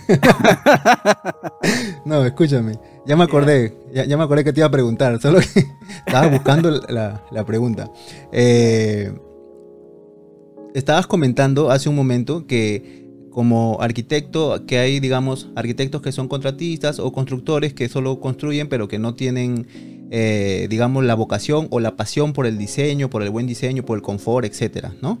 Hay, o sea, digamos que dentro de la carrera hay distintos escenarios, ¿no? Están los eh, solo diseñadores, o, que en todo caso les apasiona más eso, los que construyen, los que diseñan y construyen, eh, ya, y ahí te quería contar una anécdota. Eh, estaba en una obra, estábamos haciendo una obra de unas eh, oficinas y me encontré con una situación. Habíamos pintado una, una losa de, drywall de color negro. Estaba presupuestado que para la ampliación se pinte, se dé una mano más, obviamente dos manos, eh, dos, tres manos, no recuerdo bien, pero que era, o sea, era como era una ampliación y la existente era negra, la nueva losa también era negra. Pero justo donde se unen las dos losas, nueva con eh, antigua, eh, se notaba horrible. ¿Entiendes? La diferencia de negros, porque obviamente la otra había pasado un año o dos y la otra era nueva. ¿Ok? Entonces ahí estaba, era el Larry contratista constructor versus el Larry arquitecto. Y eso... Claro, me jalaba, pero decía, pero yo soy arquitecto, pero ¿qué me importa si no me han pagado por, o sea, ¿sí me entiendes? O sea, era... Sí, sí, sí, claro, claro. Era algo que no estaba presupuestado, yo no tenía por qué pintar otra vez eh, toda la losa, digamos, porque no podías ni siquiera maquillarlo, era muy notorio. Pero todo, o sea, nadie me había dicho, Larry, píntala de nuevo, o ah, había una queja, algo, no, nada. O sea, nadie había dicho absolutamente nada, pero yo me había dado cuenta y era mm. suficiente para mí, ¿no? Entonces empecé a... estresarme eh, tontamente y decir, ¿qué hago? ¿no? Como que si estaba en una encrucijada mortal, ¿no? Entonces, ¿qué hago? ¿Pero qué hago? Pero no, pero ¿por qué me... O sea, había como un, un, angelito y un demonio. Pero ¿por qué te preocupas? Oye, si finalmente tú eres contratista, sácate de... Salte del, del disfraz de arquitecto, ¿no? Pero finalmente ganó el arquitecto. Y el arquitecto hizo que yo pinte toda la losa sin decir nada, sin decir, oye, te voy a cobrar un adicional porque se ve feo, porque sabía que no me lo iban a pasar. Entonces eh, salió el arquitecto. Ahora, yo sé que es uno en un millón, porque cualquier otra persona hubiera dicho, ah, ¿qué me importa? Que se quede así nomás, total, no, no han pagado por eso. Claro. Claro, es que esa, situación es, te jala lo que tú dices, ¿no? La sensibilidad que has adquirido en, en ser arquitecto y que ha sido más fuerte, ¿no? Y, por más que has renegado muchas veces, porque yo lo sé, has renegado muchas veces de eso, este, te jala, te jala, te jala eso. Sí, sigo renegando, solo que ahora para no renegar mucho lo comparto, entonces ahí me, desahogo. Está bien, está bien. renegar así compartidamente es más. Se puede llevar la cruz mejor. No, me refiero a que comparto información. comparto información, entonces trato de como de. Eh, si algún día ya ahí está todo lo que sé, no sé, ya no quiero saber nada. Pero sí, o sea, sí, eh, en ese caso, con ese ejemplo que te estaba dando, sí me pasó así. Nunca pensé que me pase, porque la verdad que yo que a veces reniego de la carrera y, y de tantas cosas, y trato de complementarla. O sea, trato de apuntalar la profesión que tengo desde muchas otras perspectivas, ¿me entiendes? Y proyectos locos así que vienen de, ya tiempo, un año, dos, tres. Eh, trato de estar sólido en eso, sólido, sólido en eso, ¿no? Constante. Pero, a mí me parece fabuloso, Larry, porque mira, tú has trabajado como, como contratista, has sido también docente en algún momento, y has sido, este, y ahora te dedicas a los audiovisuales y, trabajas también las, habilidades blandas, o sea, este, a mí me parece que todo eso, eh, todo eso te hace ser persona, o sea, al fin y al cabo, este, me parece que, eh, que la profesión no tiene que este, solamente estar centrado en la manera romántica de cómo de repente a veces nos han enseñado este, de que un arquitecto tiene que tener estos ciertos parámetros. No, ¿no? ¿Por qué no? Tú has abarcado varias, varias este, este, escenarios y, de todos ellos yo te aseguro que has sacado algo para, para, una, para un trabajo diferente, ¿no? Y, eso hace que justamente eh, nos demos cuenta, o lo que tú haces, nos demos cuenta de que el nicho del arquitecto no solamente tiene que ser una determinada cosa, ¿no? Puede ser otras cosas que de repente las, las deberíamos aprovechar, ¿no? y no, no quedarnos solamente con, lo que de repente aprendemos en la universidad. Es más, nunca se queden solo con lo que aprenden en la universidad, al contrario, ¿no? Hay que, hay que siempre tener esa, esa curiosidad que tú tienes. Eh, sí, ¿no? O sea, eh, bueno, desde la universidad venimos tratando de... Eh, es que lo que pasa es que hay, no sé, no sé cómo explicar. Nos pasaríamos muchas horas hablando sobre este tema del, del loco que tengo dentro de mi cabeza, que por qué apuntalar, apuntalar la profesión desde distintas perspectivas. Claro. Pero como resumen, una vez yo renegaba y decía, ah, odio esta carrera, no sé, o sea, ¿no? Yo, la, yo te cuento, decía así. Y entonces eh, una persona, ya le he contado en otros videos, me dijo, oye, ¿por qué no usas mejor lo que ya sabes? Y todo lo que sabes lo compartes. Y luego vas, a, vas armando tu proyecto que realmente quieres armar. Entonces, eh, usé esa, renegué con esa persona primero, me peleé todo, y luego dije, oye, tiene razón, ¿no? Entonces empecé a usar la arquitectura y todo lo que venía con ella, de lo que ya sabía, pero haciéndole un mix con otras pasiones que, tenía, ¿no? Y ahí es donde empecé un poco a, a investigar más y hacer todo este tipo de cosas, ¿no? Eh, te quería preguntar, para cambiar de tema. Y, no, y a mí me sorprende porque ahora ya tienes 2000, más de 2000 suscriptores en tu canal de YouTube. Por favor, suscríbanse a su canal de YouTube. Yo, te quería preguntar, ¿tanta familia tienes? familia. No, mentira. Familia serán 10, 20. Eh, no, sí, este. Ahí vamos, es un, un, trabajo, la verdad. Es un trabajo bien cansado, sí, sí, sí, sí. Sí, sí. Pero ahí vamos, ahí vamos. Este. Quería preguntarte sobre aprovechando que hemos estado hablando sobre la época de universidad y todo este tipo de cosas, Hay un tema que yo siempre recalco en el canal y, por el, y es uno de los motivos, uno de los, de los ejes del canal. Es incentivar a la gente a que sean integradores. Es decir, que está bien, somos arquitectos, sabemos diseñar, tenemos nociones para la construcción ¿no? y, un montón de ramas. Eh, algunos nos dedicamos eh, en paralelo a diseñar, construir y ser docentes. Y así, ¿no? Otros solo son docentes, otros solo diseñan, otros solo construyen y etcétera, ¿no? Eh, y ¿Por qué es que enseñamos ingenierías en, este canal? O, o sea, ingeniería sin ser ingenieros. Ingenierías para no ingenieros en todo caso. Porque creemos que la integración y habiendo pasado ya por todas las perspectivas de diseño, construcción, ejecución, supervisión, residencia, etc., es un punto flaco el tema de eh, por ejemplo, proyectos que no son compatibilizados o especialidades que no son compatibilizadas. Planos, de, planos de una misma especialidad, incluso, que no son compatibilizadas entre sí. Claro. Todo esto, entrando un poco en, en contexto, todo esto, cómo actualmente se viene desarrollando con el famoso sistema BIM que no sé si lo están enseñando ahorita en las universidades. Bueno, Archicad me imagino, no lo sé. No sé si podrías darnos alcance sobre eso, que entiendo es parte de tu especialidad. Yo, yo, este, yo cuando estaba en la universidad me enseñaron Archicad, pero me enseñaron el programa como un programa de modelado, ¿no? Y entonces siempre trayéndolo a la parte de arquitectura, ¿no? Entonces yo te hacía mis planos y el 3D lo hacía en Archicad. Entonces, hasta que ya en el 2009 más o menos eh, eh, encontré este programa de Revit y, comencé a, investigar un poco más, este, investigué, investigué mucho y, comencé a darme cuenta que desde un solo sistema o desde un solo programa se podía hacer no solamente este, un dibujo, sino se podía construir virtualmente un edificio. Y entonces ahí me comencé a, deslumbrar, ¿no? Cómo la tecnología iba avanzando.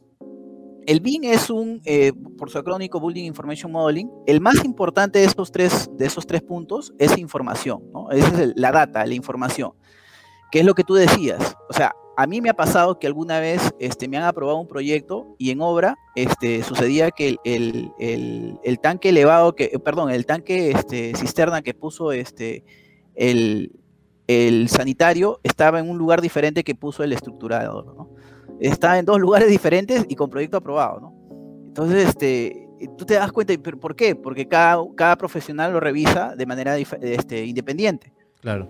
Y, y cómo compatibilizar eso.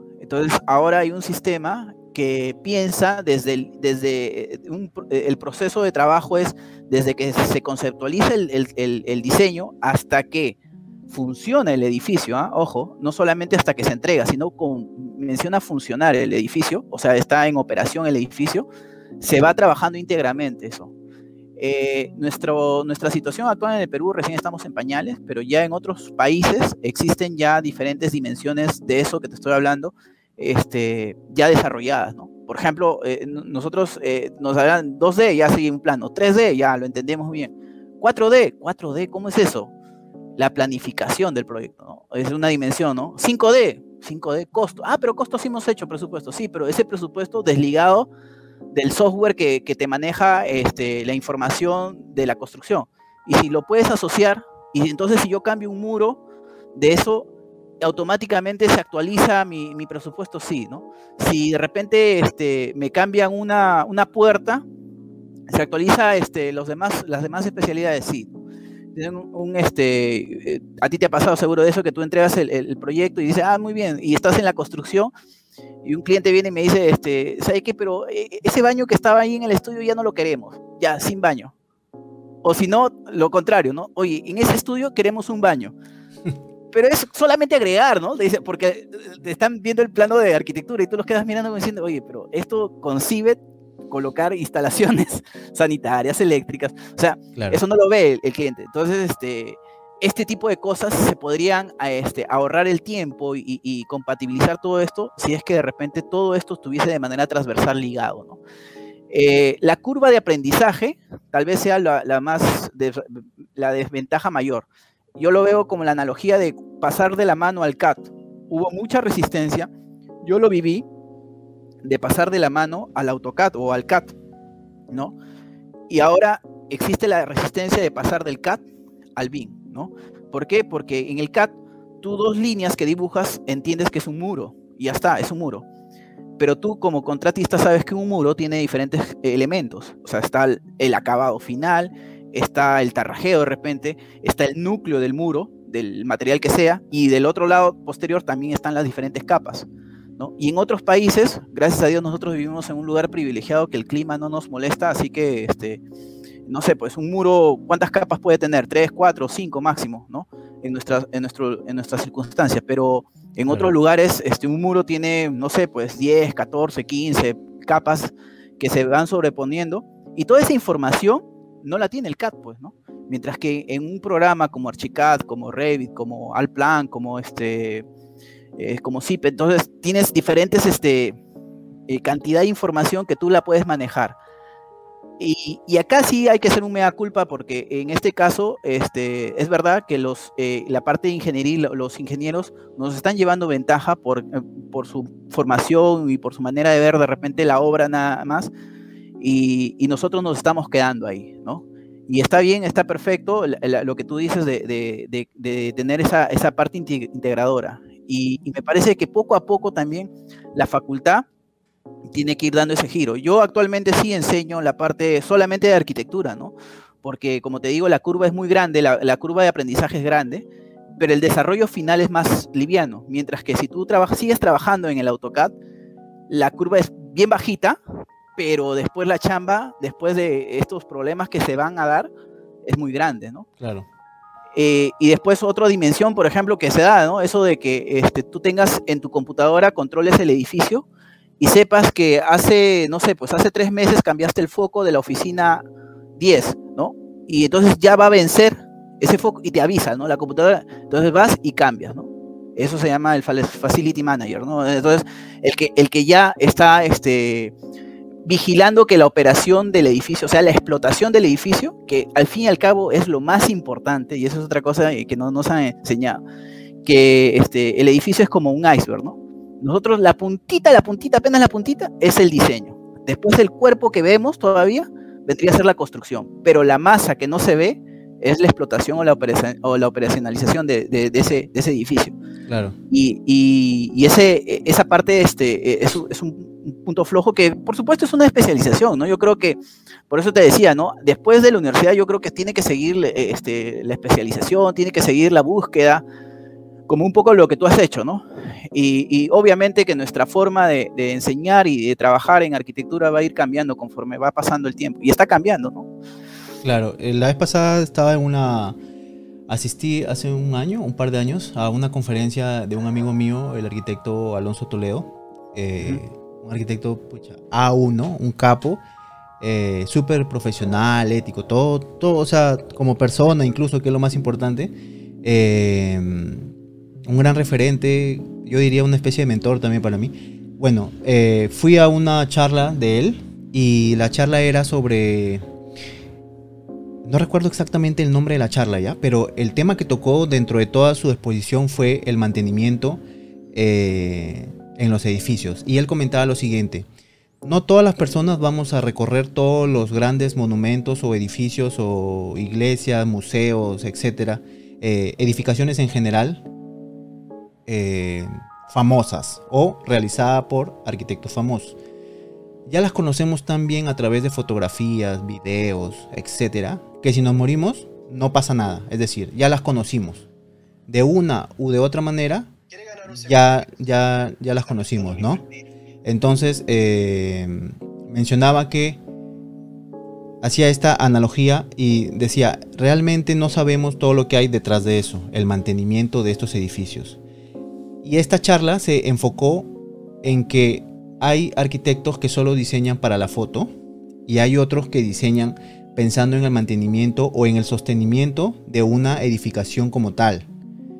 Es decir, eh, ven todos los complementos de esto, no solo ingenierías y todo, sino como tú mencionabas, ¿no? el facility management, eh, que es ver o estar alertas de qué es lo que está por vencer o qué es lo que está por malograrse o no sé, cada cuánto tiempo se le hace mantenimiento a, los equipos. Porque, por ejemplo, a mí como contratista y como constructor me ha pasado que eh, me llaman un día y me dicen, Larry, eh, no sale aire acondicionado de este equipo que ustedes acaban de colocar hace seis meses, ocho meses. Ah, ya le digo, no sale, ¿no? Ya. Eh, han hecho mantenimiento, ¿no? no. Entonces, ya, entonces ahí, ojo que se les explica antes, ¿no? Hay que hacer un mantenimiento a los filtros, todo esto, ¿no? Entonces, este tipo de cosas, como tú mencionabas, el facility, pues eh, las edificaciones de ahora están teniéndolo.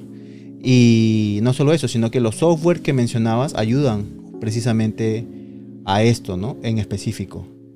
Eh, ¿Cómo ves tú eso? Es decir, ¿qué opinas esto de la arquitectura de, para una foto y de la que es realmente arquitectura? Es decir, ¿cómo funciona? Porque arquitectura no es solamente para sacar la foto, sino hay que ver cómo funciona realmente lo que hemos diseñado. Claro, este, en, la teoría que, más o menos trabajamos hay un principio que, le hemos puesto el principio de economía, ¿no? Y el principio de economía justamente tiene que ver eso, ¿no? Con el uso, con el uso que se le da a la obra finalmente. Porque de repente puede ser una obra como la, no sé, una obra tipo Calatrava, pero que es costosísima, uno en su mantenimiento y dos en el, en el, en el en el tema de, este, de repararla, ¿no? Y por eso es que tiene tantos problemas este, ese, arquitecto. Pero de repente tú puedes eh, también asistir a una obra de, no sé, pues de Moneo, eh, este, quien siento una particular admiración, y entiendes muy bien que la arquitectura tiene que tener ese principio de, de economía en el sentido de que los recursos que tú emplees eh, tienen que estar bien, bien, este, bien dispuestos y además este, y tienen que permanecer por un tiempo, o sea, tiene, un ciclo de vida, ¿no? Y ese ciclo de vida tiene que responder justamente a una, a una, a una factibilidad, ¿no? Y no necesariamente de, de, este, de lo que tú dices, o sea, e, el tener la, la visión del espectáculo y, y muchas veces, a veces también cometemos ese error, ¿no? De, trabajar así en, la academia, ¿no? Este, ir eh, queriendo que, el alumno haga este, grandes cosas y, cosas que de repente tú sabes que en la realidad serían súper caras hacerlas, pero en la forma, ah, no, es que se ve bacán, ¿no? Eh, y esa, esa frasecita clásica dice de algunos profesores, tiene movimiento, ¿no? Pero, pero, este, pero después tú sabes que eso no va a ser posible, o sea, y, eso, y eso también me parece que tiene que haber un punto de equilibrio ahí, porque si como ejercicio de, creatividad puede ser este, válido y puede tener su momento, me parece que también tiene que haber un momento para aterrizar, ¿no? Un, momento como para asentar los pies en la tierra y decir, oye, esto es posible por esto, por esto, por esto, ¿no? Y en nuestra situación como país que tenemos, me parece a mí que es importante que, que la buena arquitectura este, tenga ese, ese, ese principio de economía que, que, tanta falta nos hace, ¿no? Este, y por eso que vemos que de repente hay edificios que son planteados con concreto expuesto y sobre el concreto expuesto lo tarrajean y lo pintan encima. O sea, ¿cuál es el sentido ahí, no? Y, y, este, y entonces es, es importante que, que, que, tengamos presente eso, ¿no? Y, mira, pasó algo curioso, ¿no? Yo, yo este, y hablando un poquito de Piura, eh, y este edificio que tú también lo conoces, el aulario, ahí en la, la, en la UDEP, eh, este, muchos de los, de los jóvenes que estudiaban ahí eh, este, decían o pensaban que el edificio todavía no estaba terminado, ¿no? ¿Por qué? Porque está como, como este, con concreto expuesto y, y está este, justamente pensado de esa manera, ¿no? Pensado de esa forma. Y, ¿Por qué? Porque estamos acostumbrados a tener esa visión de, arquitectura, ¿no? Y es una arquitectura sumamente exquisita, ¿no? Brutalista. Y funciona bien. ¿Perdón? Brutalista, digo. Mm. Eh, no, te mencionaba que el tipo de arquitectura, por ejemplo, Museo de la Nación, acá, eh, el edificio de Petroperú, etcétera, es brutalista. La verdad no, no he ido al aulario de la UDEP, no lo conozco, lo conozco por fotografías, que creo que es el que me estoy imaginando, eh, que es este de concreto expuesto, básicamente que tiene todo un juego de luces, etcétera, ¿no? Sí, sí, sí. O sea, iluminación natural me refiero. Sí, y ventilación natural, estando, tú sabes, estando ahí en, pleno Piura es importante eso. Claro. Eh, sobre las fases del BIM, ¿qué me, qué me puedes decir? Eh, Bueno, yo te estaba diciendo de que, el, el, BIM tiene la visión justamente de trabajar este, todos los momentos, ¿no? La fase del diseño conceptual, la fase de la documentación, la fase de la fabricación, la fase de, los costos del armado del expediente, la fase de, la construcción y la fase de la operacionalización y la fase inclusive de la demolición, si es que y la y la y el, y el reciclaje del, edificio mismo, ¿no? Eh, o sea, tiene esa visión justamente eh, que es, es, un, es una metodología o es un proceso de hacer las cosas que no nació en, en, la ingeniería ni en la arquitectura, nació en la parte militar, ¿no? Y, y, que después ha sido acogido como tantas cosas que han nacido en la parte, o sea, si tú lees este, la historia de, de la arquitectura o de la, del mundo, este, muchas cosas que han aparecido en la, la, parte militar han sido cogidas después por el urbanismo, ahora por la arquitectura. Y, y, entonces, este, la visión es poder tener todos los procesos transversalmente mirados, ¿no? Y no solamente como una línea de tiempo que, no que se disligue una de la otra, sino que más bien este, se pueda trabajar de manera conjunta. Una de las cosas o dos situaciones importantes que tiene el BIM es el tema colaborativo y el tema de comunicación, ¿no? Son dos cosas importantes, comunicar y colaborar. Este, ahora, eh, es muy importante, y por eso te decía que también las personas que se, comiencen a inmiscuir sobre este tema, este, entiendan que, que comiencen a, tener esa visión distinta, ¿no? Y, es un poco también ir este, contra lo desaprender para comenzar a volver a aprender algunas cosas, ¿no? Porque este, hay procesos y, situaciones que van a ir cambiando. Y, es muy importante. Y ahora, más que nunca, ¿no? Nuestra, en nuestro país está visualizado para el 2030 ya el, el BIM completamente este, instalado en la, en la cuestión pública, ¿no? esperemos que con eso también eh, la transparencia y la corrupción, este, la corrupción disminuya y la transparencia aumente, ¿no? Claro, eh, porque digamos que sería un buen regulador. Sí, eh, teóricamente sí. Vamos a ver hasta qué punto este, no le sacamos la vuelta como estamos acostumbrados con la criolada, ¿no? echa la ley, echa la trampa. Sí, porque, o sea, es imposible, pues, que tú veas, yo te digo por, mi experiencia, o sea, que veas una calle que está un año ahí, que, que, este, mientras que la, le quitan el azurrasante, le colocan este, el relleno, eh, eh, vean, o sea, cada cosa demora como un mes, dos meses para, para colocar, ¿no? Y tú ves a la gente ahí eh, caminando, ¿no? Y, no les interesa que la calle esté así y que, y que, este, y que las casas que estén alrededor estén llenas de polvo y todo eso. Este, ¿Y por qué? Porque no hay un control, ¿no? Y la gente no, no sabe, o sea, sería interesantísimo que todos, absolutamente todos, tengamos control sobre las cosas que se hacen públicamente, ¿no? Que todo se vea, que todo se pueda ver, en qué proceso está, en qué momento del proceso está y, en qué situación va, a quedar, ¿no? Claro, claro, claro. Eh, sí, otros países sí, sí, lo, sí lo hacen. Eh, nos envía saludos Maricruz Valverde Vázquez. Eh, ah, saludos, saludos. Acá este Nos hablan, Tony Mandamiento nos dice que hay hasta 7D cuando estabas comentando. De, sí, sí, sí, claro. Sí, sí. ¿no? Ah, menciona que dimensiones. Sí, es el formato IFC como formato estándar. Eh, ya ves, eso es importante, ¿no? Que, que, que, cada mes haya más profesionales que les vaya interesando el tema. Porque este, esto, esto ya es una realidad. Esto ya es una realidad. A mí me parece también que va a ser una realidad que tarde o temprano eh, en arquitectura entre con fuerza, porque esto eh, es verdad, o sea, los ingenieros nos, nos ganan y, y, tenemos que ponernos las pilas, ¿no? Porque se supone que si el arquitecto es el, el que ve el inicio y el final del producto como, como proyecto, tiene que estar ahí, o sea, tiene que estar definitivamente eh, inmiscuido en, estos, en este tema. Claro. Entonces, para ti, ¿cuáles serían los, los agentes implicados del BIM?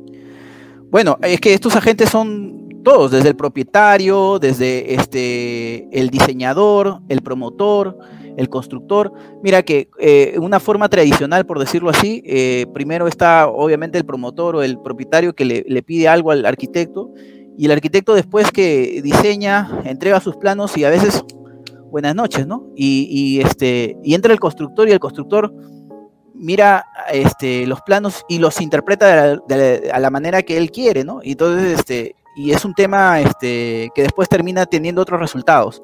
Y entonces por eso que se dan, eh, eh, si es en el lado público se dan las, las, ampliaciones o las adendas, ¿no? Hay una serie ahí de, de, momentos que no se están cubriendo porque los agentes de, que, que, forman parte de este proceso no se están este, comprometiendo en este, en, este, en este trabajo.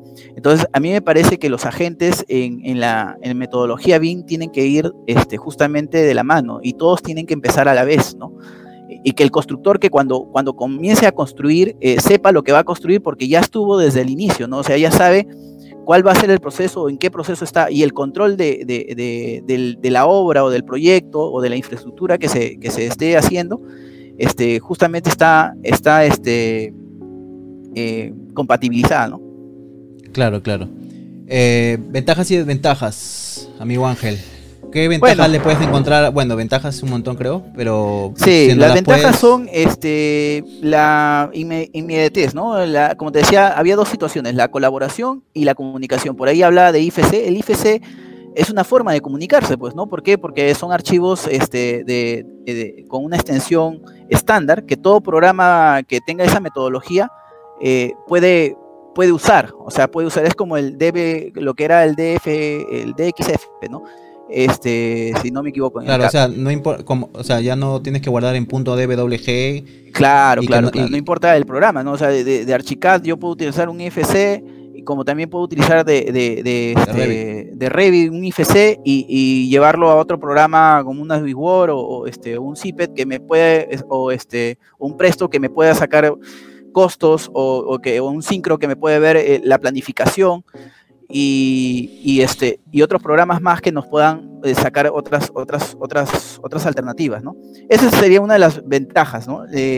la actualización sincrónica de los elementos, la, eh, que tú estés trabajando un, proyecto de, este, como te decía, un proyecto de una vivienda o, qué sé yo, modifiques algo y eso automáticamente se modifique o sincrónicamente se modifique en las demás especialidades, ¿no? Eso es importantísimo. Y las desventajas, más que desventajas, creo yo, son requisitos, ¿no? Eh, una es el aprendizaje, ¿no? El aprendizaje, como te decía, la curva inicial es muy alta, porque este, si tú tienes una oficina y quieres implementar eso, obviamente que tienes que invertir no solamente en el, en el software, no solamente en el hardware, los hardwares también tienen que ser bastante potentes porque hay mucha información que carga. Es más, los muchos de los programas como Revit, por ejemplo, hacen muchas cosas que no hay computadora a veces que la resista. Por eso es que se tiene que trabajar con vínculos eh, para poder este, disimular un poco eso. Pero este, los, los hardware y los software, más allá de eso, de los costos, también está la parte humana, que es la más importante, ¿no? La parte humana que tiene que especializarse en eso. Entonces, este, eso tal vez es, sería la, desventaja mayor. Eh, y, además, eh, pensar que de repente puede haber algunos, algunas este, situaciones y procesos que hay que predefinir antes de empezar, ¿no? Y ese, como te digo, siempre el inicio va a ser lo complicado, pero después el, trabajo o la línea de trabajo es, mucho más, este, comparativamente con el CAT es mucho más, este, mucho mejor. Dime, ¿y esto en la docencia o actualmente eh, en la educación online se viene insertando? Eh, bueno, habemos pocos ahí en la, en la facultad que estamos un poquito a poco hablando del tema, poquito a poco este, y este, motivando a los alumnos para que ya, por ejemplo, las tesis tengan ya esa visión, ¿no? Esa visión BIM, este, que no lo hagan como, eh, o sea, hace 20 años eh, que, eh, un poquito más de repente, en el 2000 más o menos comenzó el AutoCAD, las tesis comenzaron a, a dibujarse en AutoCAD más o menos, y, hasta la fecha sigue así muchos casos. Así que no puede ser que haya pasado 20 años o un poco más de 20 años y las tesis se sigan dibujando de esa manera. Me parece a mí que ya, así como lo que decíamos al inicio, ¿no? Si se les ha dado tanta información, si se les ha dado tantas herramientas, yo creo que hay que exigir también más cosas, ¿no? Al que, al que más se le da, más se le exige, dice. Entonces, este, eh, me parece a mí que ya tenemos que ir poco a poco cambiando ese chip y ir este, tratando de, de ir metiendo esta, esta, esta nueva forma o este nuevo proceso de, trabajo. ¿no? Claro, que, para ello primero entiendo que debería enseñarse. Sí, claro. Sí, sí, estamos, justamente en ese proceso. Curso, ¿no? Mm. ¿Pero como curso o como una materia o una cadena de cursos? dentro, dentro, Yo lo hago dentro del curso de diseño asistido por computadora. Este, hablamos un poco de los conceptos, porque, claro, hay, que saber diferenciar. Una cosa es, son los software y otra cosa es la metodología que estoy hablando. La metodología involucra varios software. Involucra entender los conceptos, que eso es, o sea, entender la parte teórica del asunto. Si tú entiendes la parte teórica del asunto, entonces, por supuesto, ya después verás qué software son los que te convienen y ya está pero entender esa parte es, la más compleja, que es la de que de poquito tenemos que ir entrando, ¿no? Claro, claro, claro. Muy interesante, amigo, todo lo que nos cuentas, de verdad. Interesante sobre todo porque em, en esta época en la que estamos viviendo y cómo estamos enlazando esto del BIN con la actualidad en cuanto a la educación online, eh, yo considero que debería ser más agresivo. O sea, en general, en todas las universidades. No, no digo tú, Ángel Padilla, ni la universidad. Digo, en general, eh, considero debería ser un poco más agresivo este, la inserción de todo el alumnado al sistema BIM, ¿no? Porque, por ejemplo, en mi época no se enseñaba, eh, salvo Archicad se enseñaba un poco. Eh, AutoCAD, por ejemplo, nosotros no, tuvimos un curso. AutoCAD se, aprendía afuera, ¿no? Y ya tú llegabas... Es que tampoco te pedían AutoCAD cuando yo estudiaba. Al, al final, él era como que el que sabía usaba la herramienta, pero no era un requisito, ¿no? Sí, sí, yo me acuerdo que cuando, cuando este, yo hice mis prácticas, me acuerdo que el primer trabajo este, que me dejaron hacer es dibujar un colegio y, yo no sabía AutoCAD, este, sabía Archicad y en la municipalidad no había un programa de Archicad que era tan sofisticado, ¿no? Este, entonces me acuerdo que tuve que aprender AutoCAD ahí a la mala, tres, tres comandos, me acuerdo que fueron los primeros tres comandos que aprendí, el trim, el línea y el offset, ¿no? Y con esos tres comandos tuve que, dibujar este. Que son los que más se usan en realidad. Sí, pues. Hay gente que ahora dice, ¿qué? ¿AutoCAD? ¿Qué es eso? que ya está bien, bien metida en, el tema. Yo la verdad sigo usando, bueno, por un tema de costumbre creo. Mm. Eh, sigo usando un, poco más este, AutoCAD.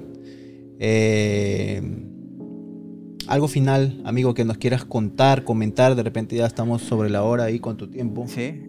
Este, ¿Puedo hacer un cherry o no puedo hacer un cherry? Clarinet, claro que sí. Nada, estamos también este, conjuntamente conmigo, la arquitecta Gaby Bejarano y el ingeniero Will Galicia, estamos este, trabajando una plataforma este, de taller, taller avanzado le hemos puesto, taller, taller avanzado, nos pueden ahí buscar en las redes, recién estamos empezando. Y justo hoy ha habido una publicación interesante sobre las tres cosas que debe tener el arquitecto. Ahí en Instagram nos siguen como taller.avanzado. Y ¿Qué es exactamente? Es una plataforma de, de, de, enseñanza de, diferentes cosas de arquitectura. ¿no? Es, un, es una preocupación que tenemos como, como profesionales nosotros de, brindar lo que hemos aprendido y poder organizarnos de tal manera que de repente algunos colegas hay algunas cosas que, que de repente se, les ha escapado o, que de repente este, la formación también de algún joven que por ahí este, necesite un refuerzo de algún tema. Entonces tenemos esta plataforma que, que, que nos, nos, los, puede ser una ayuda, una gran ayuda para ellos, ¿no? Se llama Taller Avanzado, talleravanzado.com, ¿no? Justo ahorita estamos con un, taller, este, un curso de taller integral de proyectos, donde justo vemos la parte integrativa que estabas hablando, ¿no? Por eso te entiendo también, entre la arquitectura y la ingeniería. Y, entonces, este, me, parece, me parece que, bueno, estamos ahí trabajando con esa propuesta y después, por supuesto, eh, seguimos trabajando también igual como arquitectos, con esta oficina ahora remotas y, y también estamos este, esperando, también estamos esperando a que inicien las clases en la parte académica, ¿no? Claro. Bueno, eh, y, nada, pues eh, más bien felicitarte a ti, este Larry, porque tienes esta, este, este espacio que, has abierto y me parece súper interesante también. Sé que también estás trabajando la parte de capacitaciones y me parece súper bien, de verdad. Eh, sí, claro, genial, Ángel. gracias por acceder. Yo te estaba insistiendo ahí, llamada tras llamada, mensaje tras mensaje. Eh, un poco para tener esta conversación. Eh, obviamente había que coordinar tiempos y, demás. Me parece interesante lo que están haciendo con, Taller Avanzado. Saludos a Gabriela y a, William. Eh, algún consejo final que le quieras dar a ese alumnado que está ahí medio eh, confundido. Yo, la verdad, si yo estaría... No, no, o sea, no, mejor no digo porque se van a desanimar. No, pero está bien. Está yo bien. estaría confundido, o sea, yo, yo no, no, decir, Tú vives confundido, que es otra cosa. sí, sí, sí, sí. No, yo estaría confundido con... Hay un meme que me, me hizo reír mucho recién. ¿Tú sabes que hay ahora, actualmente, muchas cosas se dicen mejor con los memes? Había un meme que, que decía había un edificio todo que estaba medio destruido, ¿no? Y había otro edificio que estaba bien. Y decía, el edificio destruido, decía, este era un arquitecto modalidad online. y, es, y el edificio que estaba bien era un arquitecto... Ah, claro, claro, claro. Sí, sí, sí. Pre-pandemia. Pre-pandemia.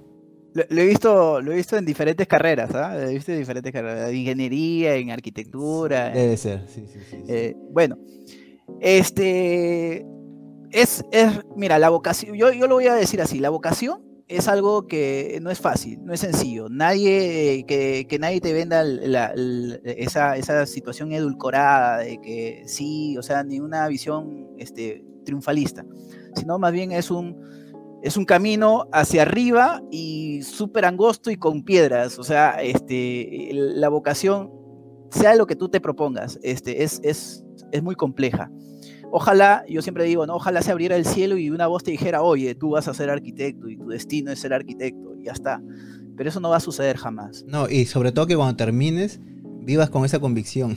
Sí, no, eh, aquí no le ha pasado. Eh, yo, a mí, yo recuerdo cuando yo acabé, me sentía en la calle, ¿no? O sea, y, y esa, ese, ese post post carrera, o sea, creo que la gran mayoría de los amigos y colegas contigo mismo, tantas veces que hemos compartido, eh, lo hemos vivido, ¿no? Esa, esa sensación de no, de no saber, ¿no? De saber que pasó tan rápido y no saber. Y, este, y entonces, este, esa, esa, esa, situación la hemos vivido todos y me parece a mí que, que, es válida, ¿no? O sea, tiene que ser válida, hay que cuestionarnos. Y yo creo que este, si, si un chico que está estudiando no se cuestiona su, su vocación, algo está pasando, ¿no? Entonces, es mejor, yo creo que es mejor cuestionarse y seguir buscando, o sea, buscar, buscar, buscar, porque creo que eh, el que busca encuentra, pues, y, además eh, poder tener la posibilidad de enfrentarte con tus miedos, ¿no? Con, tus, con tus frustraciones, con, las cosas que te dan, que, te asustan.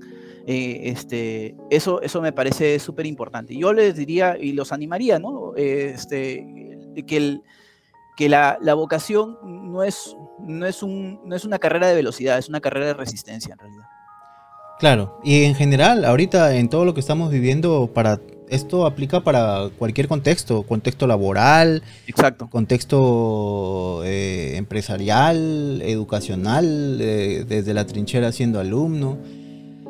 Hay que correr en el mismo o en la misma carrera, ¿o no? O hay que estar en, la misma corriente. Es decir, tenemos que, nos guste o no, eh, insertarnos, ¿no? En todo lo que está sucediendo. Y tiene que ser rápido, caballero, nomás. O sea, mm. no hay para, para lamentarse o para decir, ah, ¿por qué? Si yo no hice eso, o si yo no estudié esto, yo tengo... No.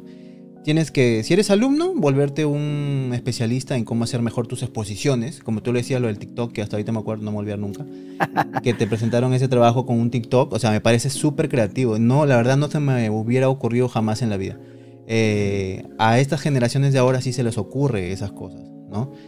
Entonces, eh, nos envían saludos desde Moquegua, Tony Mandamiento. Eh, gracias por vernos. Este, en general, ¿no? En general todos, o sea, a, esa, a ese sector de la población estudiantil que ve estos videos y que ve estas conversaciones interesantes con el arquitecto Ángel, invitado el día de hoy, eh, decirles eso, ¿no? Que no solo son ellos, sino son todos como profesionales nosotros mismos, eh, sectores que no tienen nada que ver con, con, arquitectura. Hay una carrera que estamos eh, todos tratando de ganar, o en todo caso tratando de llegar a la meta. Quizás antes, antes de la pandemia todos íbamos relajados, algunos caminaban, otros se sentaban, otros igual corrían en esta carrera. Pero ahora creo que todos estamos corriendo porque uno se da cuenta, si no corres, si no estás ahí, eh, quizás puedas no llegar nunca a la meta, ¿no? O te puedes cansar y puedes tirarte de, de cansancio. Sí, bueno, es como te digo, ¿no? Este, resistencia, este, y siempre preguntarte, ¿no? Siempre hacerte esas preguntas que son fundamentales, ¿no? El, el ¿qué, qué, necesito? Eh, ¿Qué quiero? Es la primera pregunta que te tienes que hacer, ¿qué quiero? ¿Qué, qué necesito? Y la tercera es cómo lo hago, ¿no? Este, yo creo que esa, esa funciona para todo, para todo, claro. para todo en la vida. Bien, bueno. amigo Ángel, muchas gracias por estar el día de hoy con nosotros. Eh, eso ha sido todo por hoy. Quédate en interno para despedirnos. Te agradezco de verdad de todo corazón porque sé que esta charla les puede servir, esta conversación le puede servir a, a bastante gente que está en el sector ¿no? y estudiantes sobre todo. Así que te agradezco, muchas gracias por vernos. Este es un nuevo capítulo de Punto de Fuga, que es nuestro podcast dentro del canal. Nos encuentran en Spotify, Apple Podcast, Google Podcast y todas las plataformas de podcast. Y también obviamente en YouTube. Muchas gracias por todo, muchas gracias amigo Ángel. Nos estamos viendo hasta una próxima oportunidad. Chau, chau, chau, chau, chau, chau.